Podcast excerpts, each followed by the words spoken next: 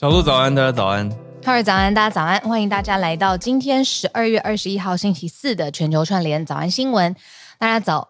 刚刚 Siri 跟我说今天十二度，所以 现在十二度，蛮冷的。突然想到社群可以跟大家聊什么了，就是冬、嗯、冬天要怎么保健自己的身体，一个很大的重点是头部啊，头啊。对对对对，就是我也没想到，可是。呃，妈妈 特别传来给我提醒，哦，对对对，妈妈的智慧。啊，我们要那要听，那要听，对啊，尤其是最近，呃，两个联想好了，就是最近在社群上面都会看到凤小月常在贴她妈妈传给她的节气，对时令这种，对对对，我就觉得很可爱，就是有一个妈妈专门在研究，他妈妈专门研究这个嘛，然后传给他以后，他会有很多个妈妈。对啦，但但他会原文照贴，然后配上自己的帅照或家庭照，我就觉得哦，很特别的搭配组合嘛。那我们自己家呢，我妈妈传的是荣总医师的提醒，就是非常、嗯、非常 family 的一个话题，但我觉得很重要。我也去查证了一下，即使对自己妈妈也要资讯查证，就是头部的呃保暖是非常重要的，因为天气冷，因为它应该说。特别是天气冷的时候，我们头部散热，嗯、那就会很明显嘛。嗯嗯嗯，对啊，那就会严重的话那，呃，我讲失温这个词，可能大家都会觉得太严重，可是重点就会着凉啦。对啊，容易感冒啦，因为温差。啊、嗯嗯嗯，完了，那这样怎么办？因为我们家妈妈想法不太一样，她都跟我说，帽子吗？不是不是，她都跟我说那个，当然还是要尽可能的保暖。可是如果真的那个资源稀缺，好像只能选那个一两个部位，她都跟我说是胸口跟肚子，哎、欸，所以所以他会给我那种就是呃背心式的发热衣，他就只是很重，她觉得核心保暖，对对对对对，嗯。哎、欸，我跟你讲，绝对是越多部位越多越好 都都包起来，对啊，都包起来。对啊，主要是围巾跟帽子啦。嗯，特别是他在讲说天气的温度，气温越低的时候，嗯，好像越要注意头部，怕吹风受风寒啦。嗯，那我自己是觉得脚脚哎，那么多不同的地方，全身包起来好了。对啊，那买的毛袜很可爱的袜子，就不在圣诞节前夕前后穿，更待何时？也是蛮有道理的。最近就是冷衣服可以拿出来了。现在我看到十一个小时前的气象是讲说六度 C 的寒流会进台湾，一路冷到平安夜。六六度，低温预测全台冰封，我心都凉了。我每次听到这个啊，我就在想说：天哪，那。主持活动要穿的衣服啊，早就很久之前就已经先定好了。哇！就是客户跟品牌都已经确认，然后如果在里面再塞一贴暖暖包吗？可能需要，可能需要。对啊，我看到最最热的是在所谓最热是在高平跟澎湖，也是冷到最冷还是九到十三度，很冷，这已经是最热的地方。台中到台南也是八到十三度。有其他地方都是低于这个温度，而且我觉得台湾天气啊，就是比较容易冷，都伴随着湿，就是它会下雨，然后你下雨有的时候你一来移动不方便，然后再来就阿杂，因为东西很怕这边湿掉那边湿掉，然后弄进鞋子里面，然后再来就是这样子的冷又会比干冷，我觉得啦，体感上面会更加呃立体。锐利一点，嗯、对对啊。每次在台湾讲天气好冷的时候，我都脑中会浮现在国外很冷、更冷的地方的听友。我觉得他们可能都会说：“你们到底在干嘛？”没有哎、欸，可是因为那些更冷的地方，通常你听到一个室内就有暖气了。哦，嗯，也是，也是，对啊。好，我们是正当的冷。自己跟自己说就不太一样了。总之，大家注意保暖喽，跟大家分享提醒这件事情。因为我们台湾还经过赤那个靠近赤道，对，所以 那个不知道更北或更南的怎么办？哦、对啊，真的是这个感觉。嗯，好，总总之提醒大家，今天、明天就是我们讲时间的礼拜四、礼拜五啊，都预计会一直降温，蛮冷的。嗯，大家特别小心，注意啦。对，好，那我们今天准备来整理今天的四题新闻盘点啦。今天第一大题是一个看到会喔喔喔的那种题目。昨天听友也第一时间就传给，我眼睛也瞪很大，赶快去查它的意义是什么。我们等下整理给大家。就是美国其中一个州叫做科罗拉多州，它的最高法院判下来，禁止川普参与明年总统大选的初选，就是科州的初选。那是代表他就不能选了吗？还是有其他的走法呢？嗯、呃，这个有整理，等一下跟大家讲。第二题则是欧盟这边在讨论要把移民的改革做一些调整，来帮南欧减压。呃，欧盟的移民我们已经不是第一次在节目上面谈到了，这次有什么新的更新？那又呈现出了欧盟什么样的状态呢？等一下放在第二题。第三题则是一个商业。大品牌的题目，Toshiba 东芝，我想大家应该都没有看过，也听过。那 Toshiba 它挂牌七十四年，现在下市了，诶，是为什么呢？有背后的一些原因。那最后则是一个算蛮特殊的题目，我觉得也不能用趣味来形容它，但很特殊，就是南韩的考生集体来控告政府，说他们大学入学考试的时候，怎么可以提早九十秒收考卷呢？要政府赔他们重考费，我懂，就是我看到的瞬间也是啊，可是又、哎、又又同时，如果站在考生的立场，能够理解，九十秒就是最后那几笔很重要，你怎么可以把我考卷收走，损害我的权益？然后就要好，我们待会来聊，等一下来聊，这是第四题。嗯，我们先来讲一下科罗拉多科罗拉多州的最高法院为什么这么勇猛？好了。他是，他是美国第一个这样判的州啊，没错，嗯，呃，最主要的原因是因为他就是一个民主党的铁票仓嘛，那他现在就是因为呃。川普前总统川普，他涉及了国会山庄的你说策乱暴动的这个事件。嗯、那按照这个州的法律呢，他是可以做出这个裁决的。这个裁决是什么呢？就是禁止他出现在明年，对，二零二四年十一月是美国总统选举嘛。那各个州会有选举人票，就是呃代表性的票数。那科罗拉多就裁定说，川普不能出现在这张选票上面。嗯。那大家都想说，这个会有什么影响吗？那就回到刚才跟大家分享的第一句，就是首先它是一个民主党的铁票仓。如果川普真的是出现在这这个选票上面啊，真的是有这个候选的资格的话，他也不会赢。在上一次总统大选的时候呢，拜登在这个州以十三个百分点领先了川普，就是拿下了这个科罗拉多州的这个选举人票。那所以，就算没有这个判判决，这个川普有没有办法进军呃白宫入主白宫，跟他有没有出现在科罗拉多州的选票上面是没有关系的，因为反正他就是 赢不了。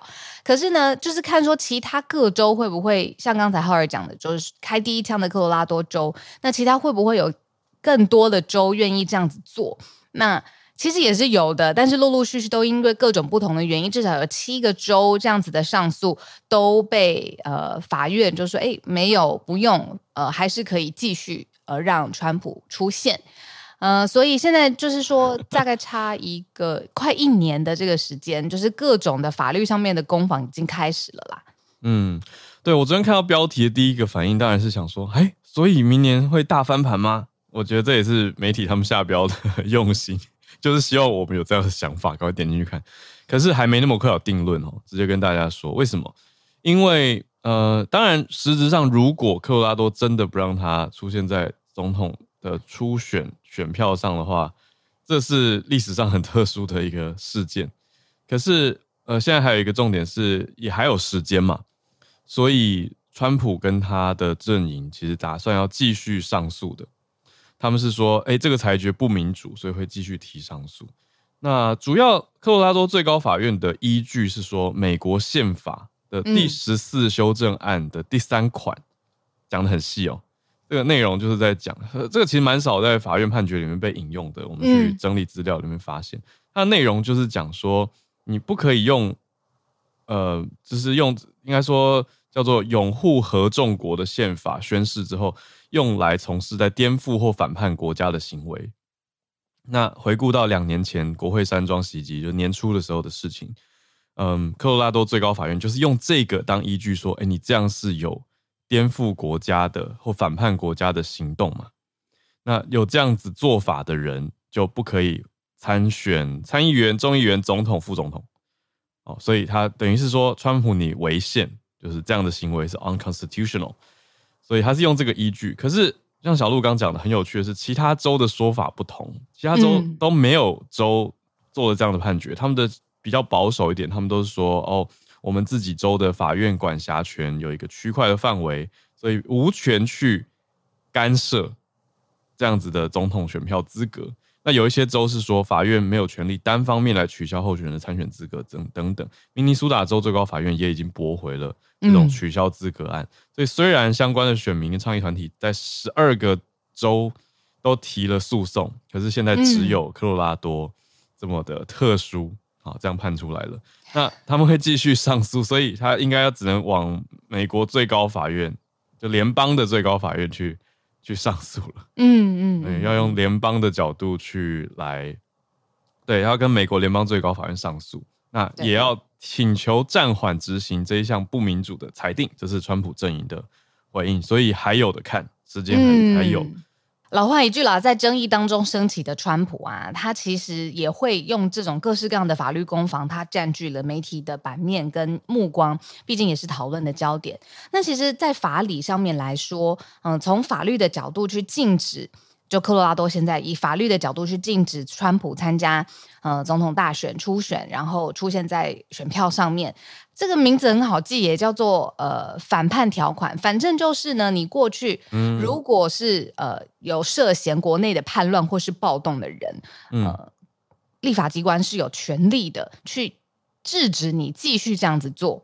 那原意法条的原意是这个样子，反叛条款这个样子，它延伸就是说，你既然过去已经曾经有这样子的历史，你不论不可以再替国家带来暴动或者是叛变的话，那你当然接下来的权利，比如说参选的权利就被剥剥呃褫夺这样子。嗯嗯，我觉得很特别的是，我们刚刚说还有时间嘛，可是我仔细看一下，这时间其实也很快了，因为我们在讲这次判出来禁止的是明年三月五号。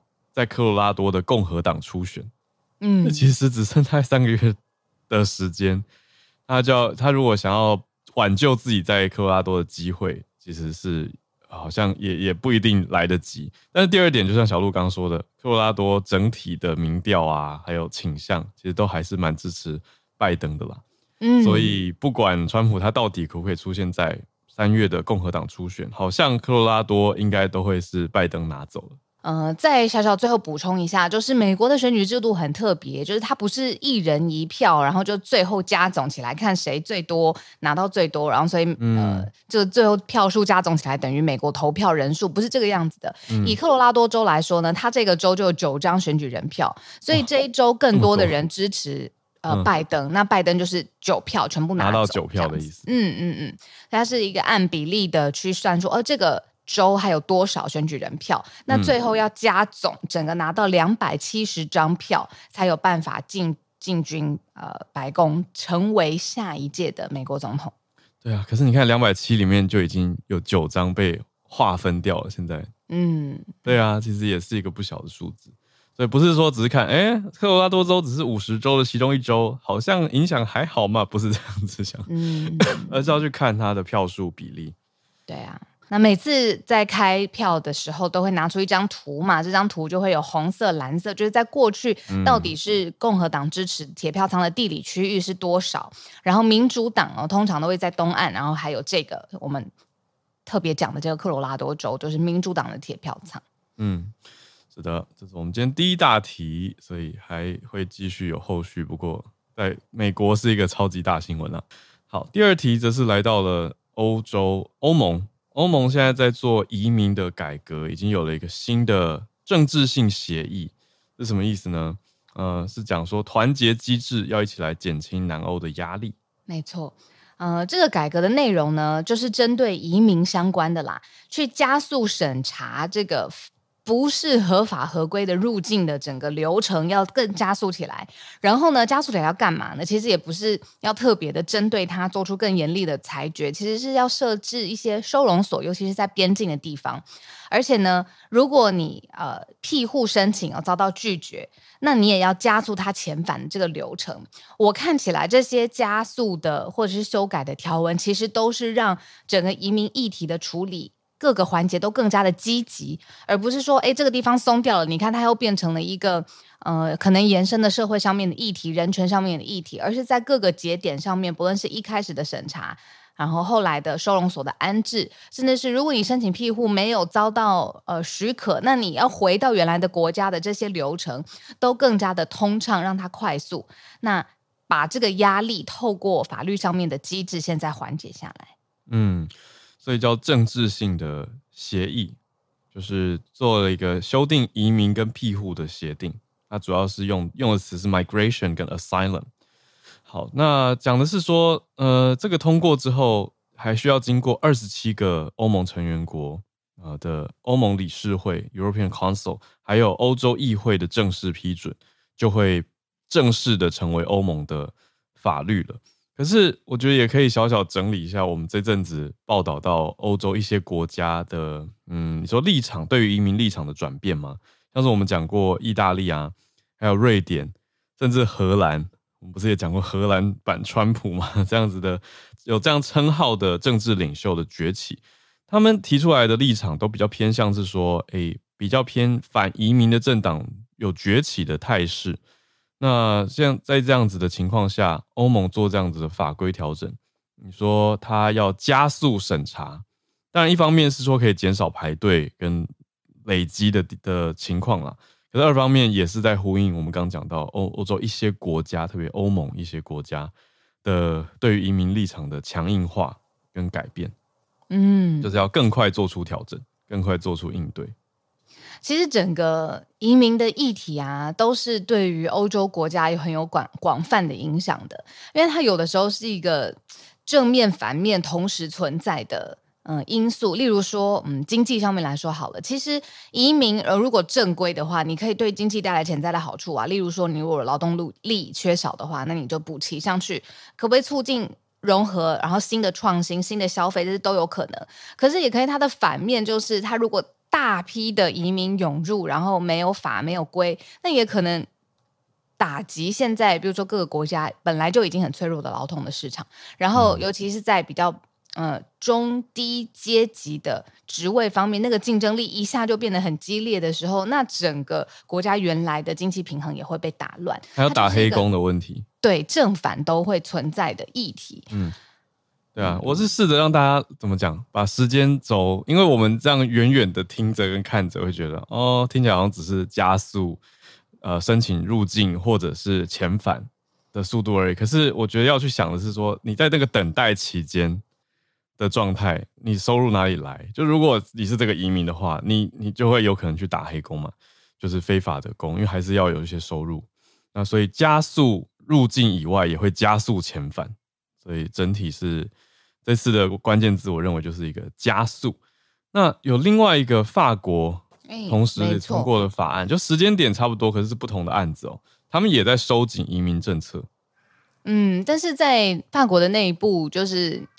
可以用分裂这个字，就是其实支持跟反对的声浪都有啦。就是对于移民的政策也很容易，因为光美国就是了嘛，怎么处理就是美墨边界的移民，然后欧洲国家更是因为那个地理位置就是一一环接着一环的，那所以移民政策应该收紧放宽，对他们应该怎么处置，这个通常都是政治上面很容易出现立场分歧的地方。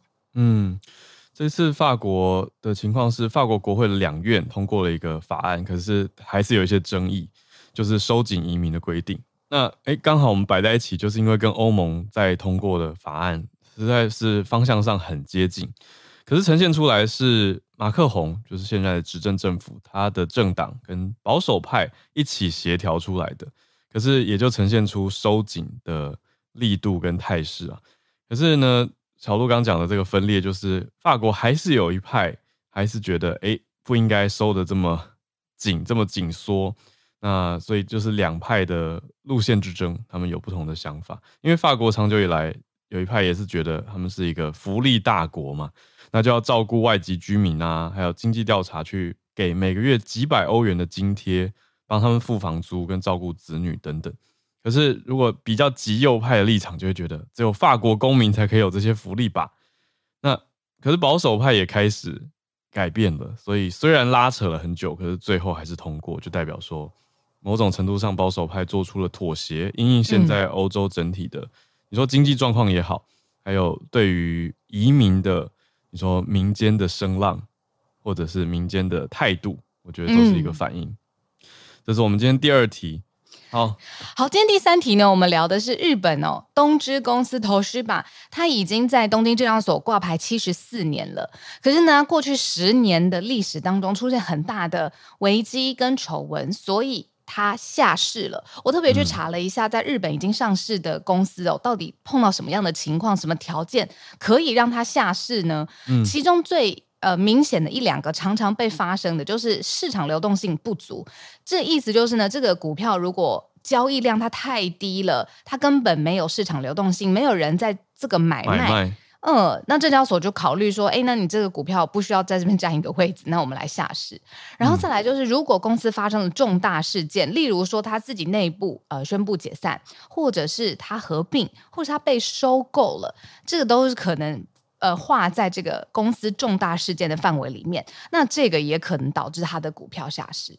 然后最最最最重要的一个就是它的财务不透明或是不准确。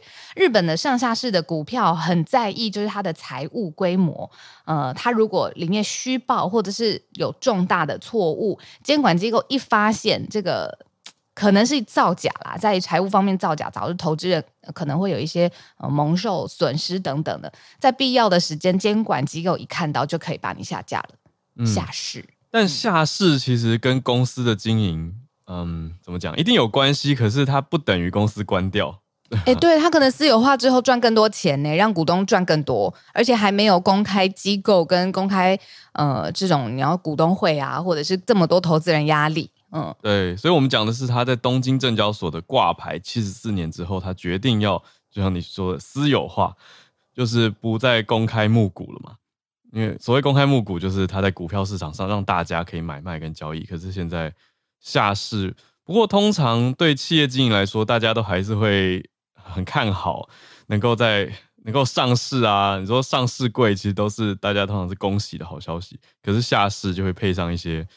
比如说黯然下市啊，对对对，就是一定一定是有一些风波，所以必须要做出这样的应对。那我们去整理回顾了一下，也的确，就像小鹿刚刚说，这十年它的很多经营状态不是那么的好，所以像是业绩变差，然后股价低迷，这些都是这几年近年来的几个大重点。可是积极的股东，特别我们看到大概二零二零年吧，这三年就发现比较积极的股东跟经营团队之间会有明显对立的状态。嗯，那可是积极股东没有要放手啊，但是就嗯，经营团队内部就开始出现一个声音跟讨论，就是说，哎、欸，我们是不是让公司下市来重整跟重振公司的经营状态？嗯嗯嗯嗯，对。那内部员工是有讲说，我们看日经，你可以去访到内部员工说，这三年特别难熬。那现在下市反而觉得比较安心，是那种二十多年的老员工。他们的讲、啊，上市真的会有很多很多，嗯，对股东要交代的，对啊，还有公开市场交易本来就是会有很多影响的因素在里面，各自影响着连锁反应。哎、嗯，可是提到东芝、头须吧，大家应该都会很有印象吧？在过去，他们的冰箱、洗衣机、嗯、呃、电视，甚至是笔记型电脑，其实很多电器都是很强的。嗯那甚至他们后来还发发展了，我看了一下核能的技术，哎，就是在核能领域曾经有过很庞大的业务，包括去设计这个核的反应炉。然后，但是因为福岛核灾发生了之后，那东芝是自己主动退出这个核能的业务，因为它毕竟发展的时间很长，它可能去尝试各个不同的领域嘛。那刚才浩尔讲的就是说，在公开上市之后，其实嗯、呃、很多。外部的因素影响，他们曾经想要发展电池啊、晶片啊、核电啊、国防，其实后来都是终止，就是没有一个好的事业体长大，就是停止了。嗯，对啊，你讲核能其实也是一个他们关键的因素。我这边看到零六年的时候，他们就是看好说油价现在全球都在上涨，地球又暖化，所以核能需求会增加。他们就出了很多钱，六千亿日元去买西屋公司，就是在做核电设备的制造商。嗯，结果买下来以后，那个时候社长还预估说，呃，二零一五年之前核能业务就会冲高三到三点五倍，就是预估这接下来这十年的展望。他们还去哈萨克买铀矿。然后跟东电、嗯、东京电力公司一起去开发加拿大的铀矿，就是对于这种替代能源选项很热血。可是接下来冲击零八年，其实大家都受到重挫嘛。但是他们更严重的就是你讲的三一一大地震是二零一一年的时候，所以东芝的这个美好愿景跟计划就往下冲。所以他们一五年就有其他的挑战，然后一一六年的时候，核能业务的子公司也有很巨额的亏损。嗯，本来那个美好的一五一六的三到三点五倍的想象，变成了负债。嗯，对啊，这个也是很大的一个冲击。啊，经营公司真的哦，就是一个停不下来，头洗下去就一路得洗完。他洗了七十四年的头。对对，这十年特别辛苦。对啊，他把门关起来不给别人看了，自己内部重整，把头发整理好，也许之后又会再重新出出来吧。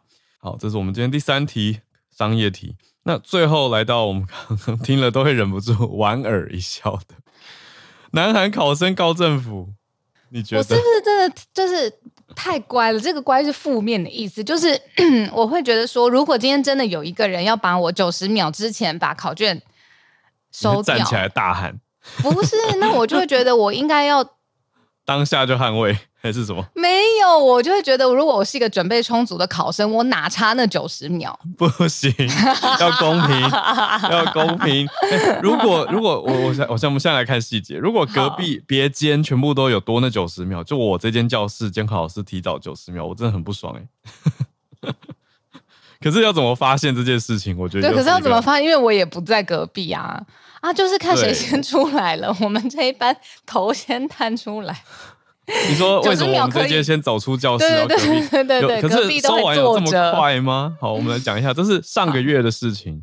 上个月十一月十六号是南韩大学的入学测验，但在南韩人心中，这个叫做一试定终身啊。哦，对了，这真的很重要。好，这真的是背景。嗯嗯，那我们这一次讲到提告的是三十九名考生，他们觉得他们的权益受损，所以他们隔了一个月之后，在十二月十九号的时候正式。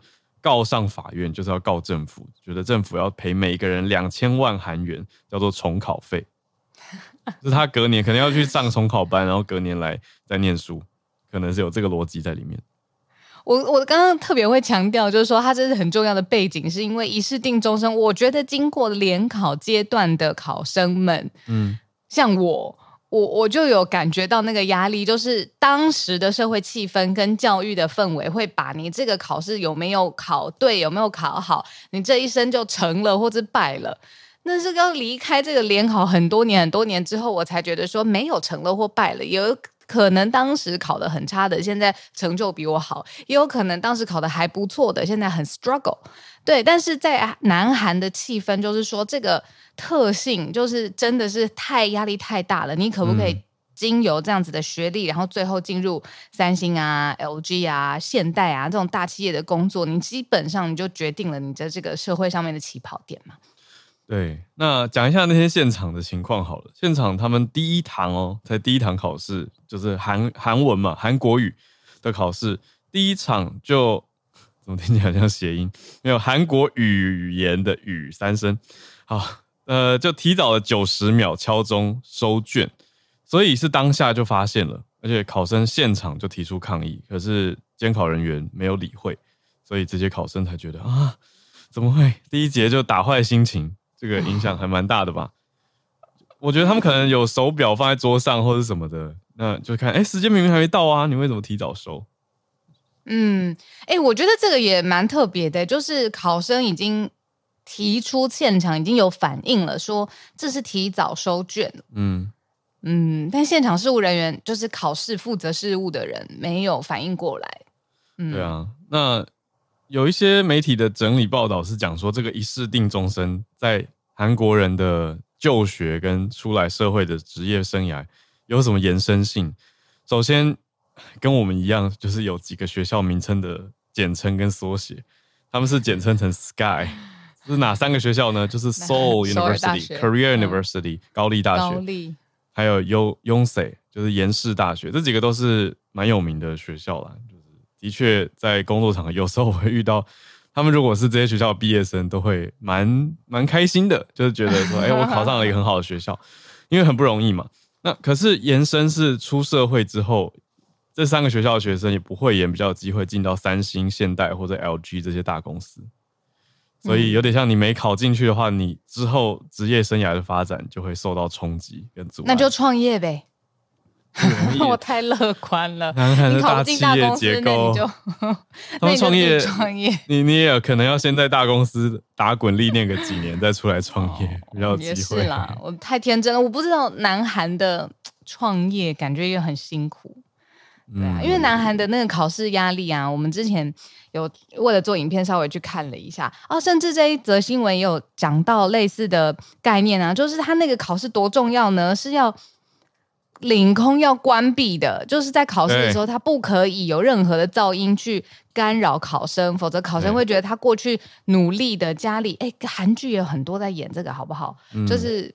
各种投入的资源就要毁于这一旦了，所以领空都要关闭，不准有声音。音听的时候，最好是完全不能有人咳嗽跟吸鼻子 啊！对对对，哎，我还看到一个，当天在大考当天哦，股市开盘的时间要延后，哎，上班的时间也要延后，哎，为什么呢？因为怕路上如果上班交通时间打结了、塞车了，哦、那也会影响到考生的权益，哎，呦呦，就是宁可把路让给考生。对，大家上班族晚一点出门，晚一点开盘。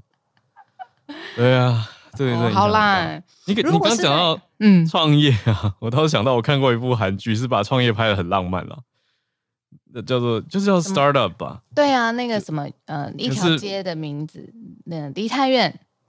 哦，不一样，不一样，不一样。startup 那部就叫 startup，它就是拍韩国那首尔新的新创园区。那就拍的非常的浪漫，因为它又跟爱情故事绑定在一起。可是我就觉得，唉，实际上创业没有这么这么愉快，这么浪漫吧。立刻有人说南赫柱跟智秀，对，哦，南祝贺，sorry，南祝贺，南祝贺跟哦，我的新创时代啊，跟金宣虎啊，就对，新创时代哦，中文是翻译新创时代，它英文就叫 startup，就是拍的很很浪漫啦。我想说，嗯。不符合现实，我们遇到南韩新创都很辛苦啊。对啊，任何世界的新创都太辛苦了，搞不好南韩尤尤其就是那种社会上面生存的压力。嗯，啊，刚才聊天室大家都在讨论说，我刚才一直在想，为什么我们会觉得这个九十秒有一点？你看聊天室有朋友说，我就认了，算了，我不会吵，算了。然后 James 就跳出来说，不行，九十秒发现还有背面。最后九十秒的时候，发现有背面，然后老板已经不是老板，就事务人员已经把考卷收走，会死掉。九十秒，一分三十秒，我可能会抗争到底。我觉得是公平问题。对啊，我觉得光是小鹿刚刚反应就听得出来，他是有备而来的考生。我觉得我已经写完了，他可能最后九十秒已经检查到第五次了。对，我写完了，让我出去喝。您在想下一科怎么准备？对啊，这种的。对啊，但是的确有可能啊。James 说九十秒，最后发现就是还有背面，那真的，我就直接哭死，我不要，我要去绝食抗议。如果是这样子的话，全身冒冷汗。对啊。太可怕了，太可怕了！我觉得类似的感觉是，如果你画卡差一题，有时候你画歪以后，就发现，就从某一题之后，后面全部画歪，你就是狂擦橡皮擦，那个也是会让人很紧张。我觉得你讲的好像讲到早安新闻老公他曾经发生的事情，真的，哦，他说他出来心都凉了。对啊，哦、时间对啊，内心很怨，就会怨自己，然后同时又觉得，哎，怎么会？可恶！这考试时间怎么会这么压缩？但重点就是重点是公平啊！我觉得重点是公平，重点是考试怎么样根本没有办法反映你这个人的学习。我觉得就是你这个人的学习力到底理解，还有未来有没有持续学习的能力是没有办法在那个你觉得嘞？你为什么安静了？没有，我跟你说，因为我我听得懂。我前几天，我前几天，你听出我在思考的声音。对，我前几天去一个学校教课，那因为那个班的气氛就很重成绩，我就跟他们喊了温情喊话，我说你要记得，你不是你的成绩，我说你的成绩是你这段期间的努力跟最后实力的一部分展现，嗯、可是你不等于你的成绩。你不要被自己的成绩定义了。嗯嗯，然后就有现场就有国中生，他就发出很大声的哦，然后想说你是什么意思？他在呛你吗？不是不是，他是认真在思考。哦，吓死我！我想说他好像没有想过这个角度。哦，我也我也赶快理清了一下，我想说，嗯，这是新型的呛老师吗？就对、啊嗯。哦，不是不是不是，他是他是真的没有想过这个角度。嗯嗯嗯，对，我觉得蛮可爱的，就是有时候。虽然听起来是很简单的一个角度，可是我觉得有时候还是要有有别人来给学生这些提醒吧，嗯，要不然我们真的很容易觉得，哎，因为我一进教室第一题就是说，你觉得我们为什么要为什么要读书，为什么要学英文？他们就说因为要考试，对啊，然后我就说他们讲的没有错啊，你们讲的没有错，可是除除了这个以外，难道就没有其他用途了吗？然后我就举了各种我因为在出社会以后遇到某个常识不足，然后发生的窘境。嗯嗯嗯，对啊，反正就是让他们知道啦。就是我觉得，当然你说教育制度跟考试制度是不是可以有更好的地方？一定有，这个永远有。可是是不是因为没有一个像你刚刚讲的公平，或者是想到一个所有的人都可以，你要在固定时间，你就是要出现在那个地方，然后把题答完，这个就是最直接暴力去。暴力这个词可能太强烈，就最直接去评量你这一阵子的，你刚刚说的累积你的实力，蛮好像没有更好的方式了。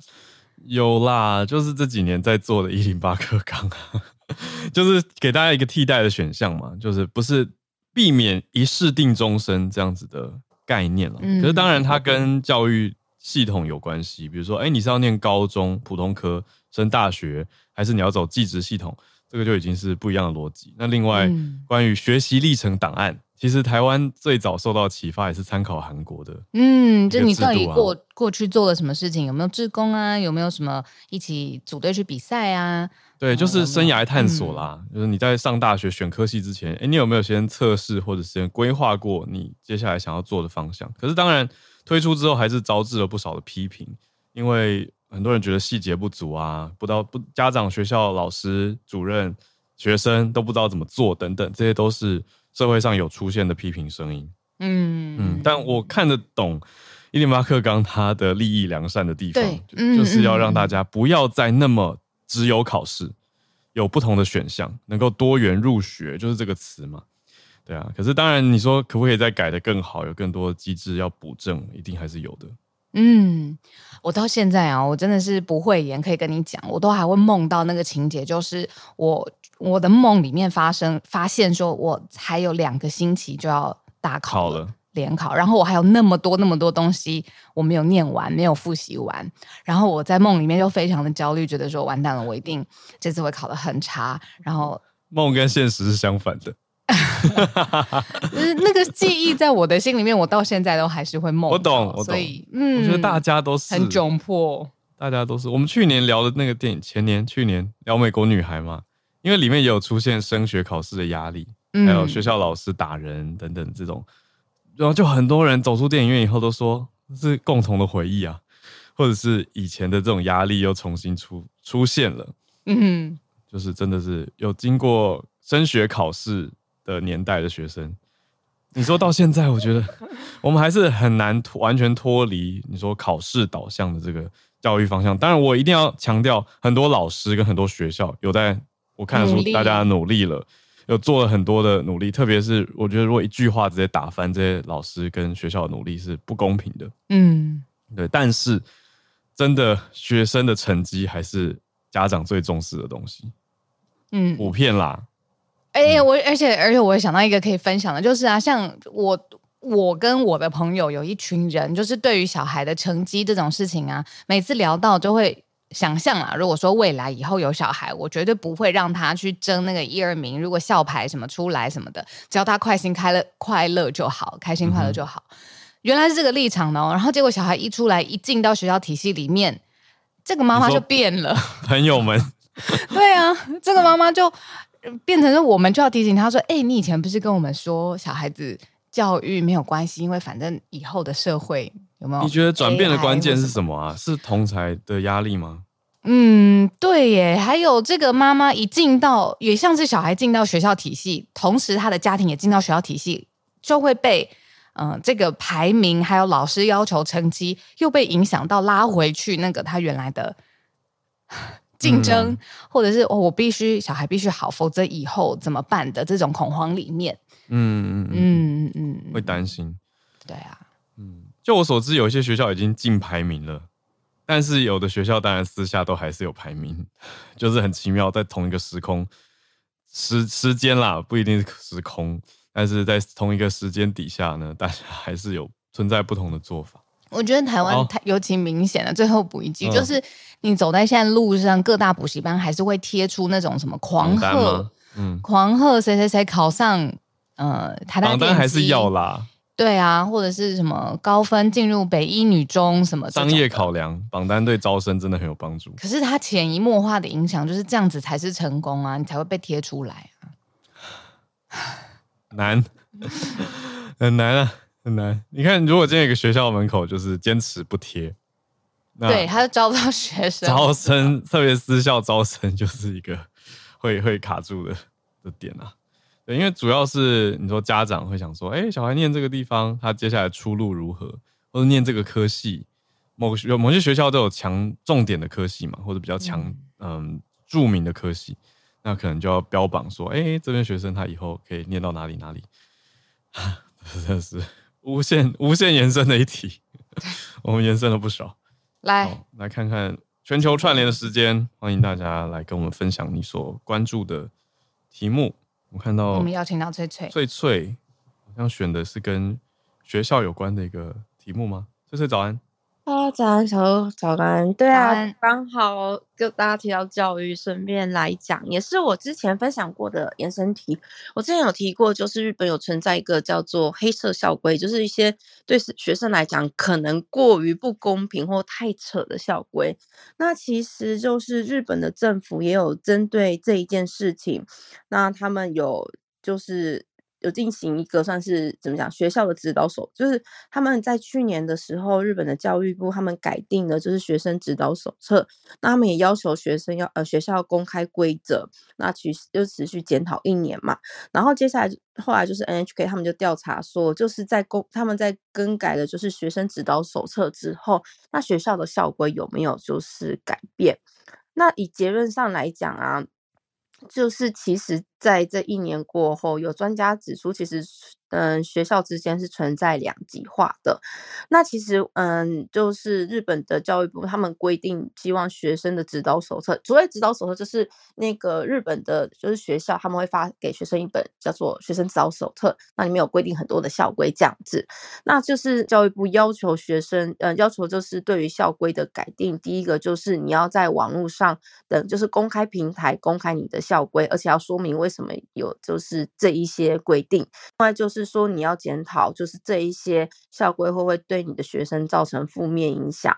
然后呢，第三个就是呢，他们允许学生来跟学校一起讨论校规这样子。嗯，那他们在一年后啊，他们调查之后，就是嗯，确定，因为他们就是有一个叫做教育。委员会就是每一个都道府县都有一个，嗯，那呢，在其中呢有公开就是校规的都道府县大概是有四十个都道府县，就是表示是有公开的。另外就是呢，能就是能明确说明校规原因跟参与讨论的学校，大概总共约有我看一下哈，大概有一千所左右。那他们有调查教育委员会说，针对这这个改制，他们觉得是好还是不好？那其实很多人呢，有一些他们有些。担怎么样担忧？就第一个就是说，虽然说教育委委员会他们可以去做这些修正，但是问题是因为每个学校他们存在着差异，所以可能有些学校愿意配合，有些学校是不愿意的。那甚至有一些教育委员会表示说，就是很怕，就是更改这样子的规定之后呢，会让学校的秩序产生混乱，或者是教师会因为校规的改变而难以去控管学生这样子。好，嗯、那但其实还是有一些好事的啦。当然就是就是那个像那个教育部，他们也有就是收集一些比较良好的案例，就是在更改校规之后有就是产生什么影响。那而且他们有显示，就是有另外有是他们有表公开，就是表示有些太过于极端的校规，例如说有一个叫做嗯法社证明书，就是。因为有些学校可能规定说，哎，你不可以染发，可是有些人他天生发色就是，比如说可能偏红啊，偏咖啡色，或者说你可能是混血儿，所以你可能就是颜色就是不一样，那你必须要去开一个叫做你的原生发色证明书，然后证明你的发头发的颜色是天生的，你没有染发，你没有违反校规。那还有另外一个是我之前有跟大家讲过的，就是有些学校会要学生指定你的内衣颜色。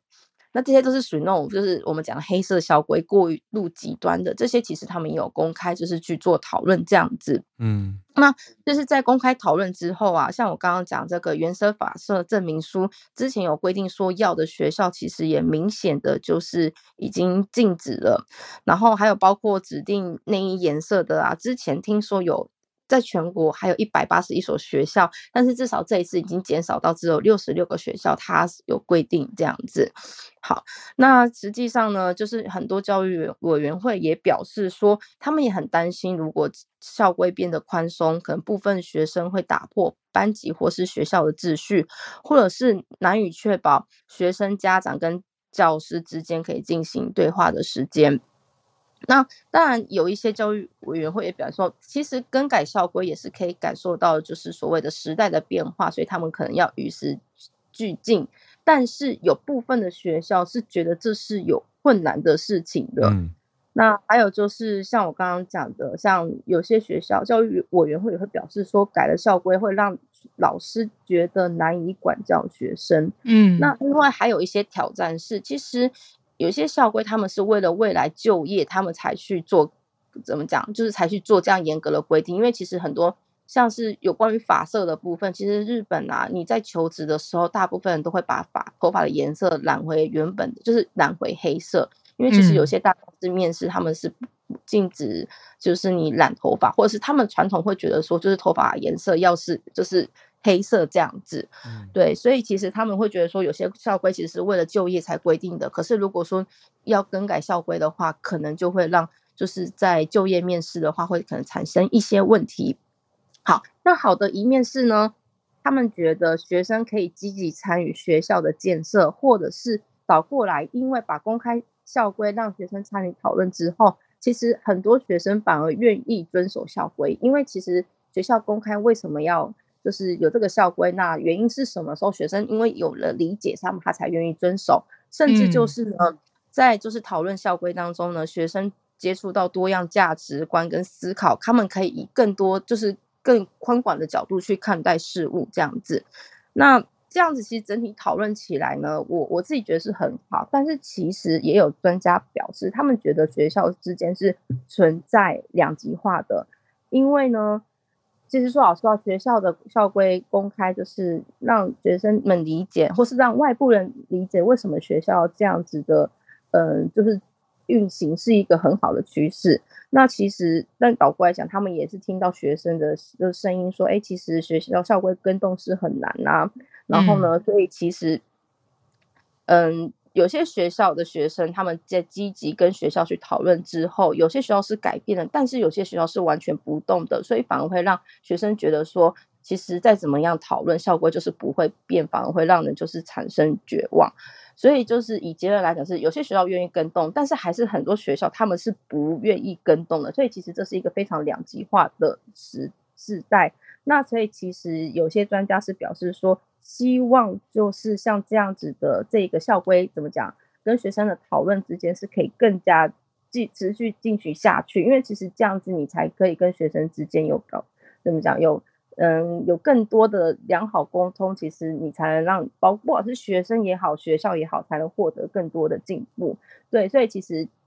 希望教育界是可以继续一直这样跟动下去的。嗯，那我在看的时候，我觉得很有趣的地方是，因为像有些不合，就即便有一些我们看这是很不符合现在的规定，还是有老很多老师或是学校觉得这是必须的。那这是代表是不是学校的概观念，老师们的观念是不是还是需要再更加你知道去更新或是去更改。不只是学生，老师们我觉得更需要做这样子的怎么讲训练。嗯，好，那以上就是我的分享，谢谢。嗯，哇，谢谢翠翠。想到很多，比如说我们台湾自己，你说法禁，我刚才赶快确认了一下一些资讯。法禁在台湾号称是一九八七年就解除，可是实际上教育部长杜正胜他是二零零五年七月的时候才强力宣誓，说要全国公立学校彻底解除法禁。可是我的感受就很深啊，因为像我高中念的是公立学校嘛，我们隔壁有一个私立学校，他们规定就跟我们不一样啊，所以遇到隔壁学校的学生的时候，他们都会说：“哦，你们。”管的比较松，你们没有在管。他说我们学校很严格，就是要求成绩常常会被跟对你服役的一些规定连结在一起。这是台湾的情况啊。嗯、日本我不知道，日本刚听崔崔讲那些，听起来比较像是便于管教，或者说要大家一样。可是我不知道它跟成绩有没有关系。可是，在台湾常常管教是跟为了要学生有良好专心的纪律，念书把成绩考好有关。对啊，这个两个连结性不知道哎、欸。嗯。嗯，法禁服仪，我我我我觉我觉得就是啊，sorry，嗯，我我觉得就是我觉得日本，嗯，有些也是会说是为了成绩，可是我真的觉得他们比较是类似有一种方便管教，因为不想要让个人特立独行或者跟大家不一样，对对，所以嗯，这。这该怎么讲？有时候我觉得，有的时候是因为老师不想要再去多多去思考，因为其实老师要做的事情真的很多。那再再包括，其实大家也知道，其实现在的老师跟学生呃家长之间是像有些国小，不是还会有那种就是所谓的赖的群组。那那而且我们都会说，现在的就是家长是怪兽家长嘛，不是之前有一个就是那个名词出现嘛？嗯、所以有些可能对于这样的事情已经蛮。疲于奔命，所以其实希望很多东西都是可以统一的，呃，这是一个良好说法。但倒过来，另外说法是，就是老师们就觉得，嗯，不想要在这种事情上面花太多心思，想要花在更多在课业上面，也是有一些想的。嗯，对，我觉得这个就反映出你说民间的观念跟法律的制定，因为现在台湾等于如果可以说保护学生权益的角度的话，有国民教育法。那就是说什么？我看到这个很极端案例，说如果学校的老师拿剪刀剪学生头发，他就是直接触犯刑法三百零四条强制罪，太激烈了。对啊，太激烈。或者是那如果不剪，可是他给你记过，就说哎，你这个头发不符合规定，给你记过。那学生其实是可以拿记过单或相关资料去跟教育主管机关申诉的。这是台湾现在的情况。那也是经过一些人的强烈的反应跟反抗之后才。有了现在的这些保障啊，啊，这是不小心变成大题目嘛？台日对比，我觉得是因为每一个人都有自己的整个求学的经验故事，然后这些规矩跟老师之间的相处，在心里留下来的印象，嗯，然后一讲起来就。勾起了好多好多的回忆，根本不是可以说，哎，这样做比较好，然后很很抽离的客观的说，嗯，对啊，那个时候这样子比呃比较是为了什么？比较难，因为我想到了是好多故事情节，那个时候的心情。进校门的时候被教官阻阻拦下来说，你这个袜子泡泡袜还是什么？然后还偷偷觉得教官怎么这么漂亮这种的。等一下，这段啊，根本是别是一个一个整个回忆杀的一部分呢。对啊，很难呢，好好讲。哦，哎、欸，我们以前学校教官真的很美，是一个很高挑的，我到现在都记得很高挑女生教官，然后穿那是没图没真相、欸。对，那时候我没有手机，要不然就拍起来了，可恶。哎呦，我觉得都很有趣啦。你说学生跟教官之间的互动也是变成一种回忆啊。好，我们今天比较多校园生活的回忆跟延伸，还有考试。那 有没有其他听友？呃，串联没有的话，我们没有要收播了，时间差不多了，我们就要掉入回忆当中了。回忆的漩涡。对啊，今天天气真的非常冷啦，最后再提醒大家出门特别要小心。嗯，因为我看还在下雨。对啊。好，那来放一首回忆的歌曲，当做今天的收播。当中大家听什么歌啊？我不知道哎、欸，但我我我接下来放这首歌，我觉得还蛮符合这个校园过往回忆的。我跟你说，早安新闻老公太厉害了，真的假的？好了啦，哎、我们明天继续跟大家准时连线，拜拜。